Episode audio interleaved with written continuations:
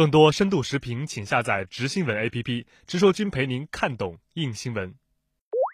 回顾二零零九年新中国成立六十周年国庆阅兵，当时有一百五十一架飞机组成十二个空中梯队飞过天安门广场上空接受检阅。那么，战斗机、运输机等飞行速度不同的各类飞机，要在短时间内以整齐的编队低空飞过复杂的城市中心地带，又面临着哪些挑战呢？傅先生，这个阅兵呢，在空中梯队的飞行应该说是比较复杂的。首先，既然是阅兵。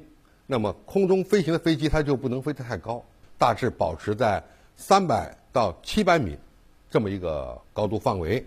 那么速度呢，在大概在一百六十公里每小时到六百公里是吧每小时这么一个呃范围区间之内。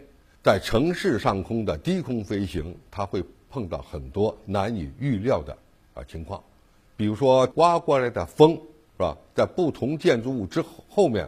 会形成不同的涡流，那么这些涡流对编队飞行的飞机会产生是吧不利的影响。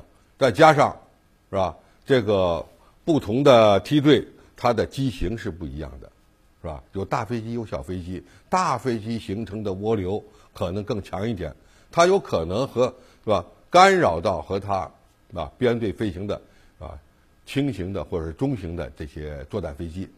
要想做到米秒不差，无论是对飞行员还是对机载设备，都是一个严峻的考验。